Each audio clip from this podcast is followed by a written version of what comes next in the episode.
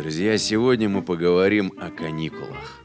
И эти каникулы называются National Lapoons on Christmas Vacation. В России это называется рождественские каникулы. Там играет харизматичный Чеви Чейз. Этот фильм сняли в 1989 году. Итак, погружаемся в атмосферу. Канун Рождества, все покупают подарки, наряжают елки, украшают свои дома. В общем, готовятся к празднику. Но у семьи Гризволдов, как всегда, не все гладко. Все родственники внезапно и без приглашения едут именно к ним. Премию под конец года не дают, и времени, как всегда, ни на что не хватает. В общем, весело, смотрю и каждый раз диву даю. Насколько семья Гризволдов похожа на мою. Романонцы.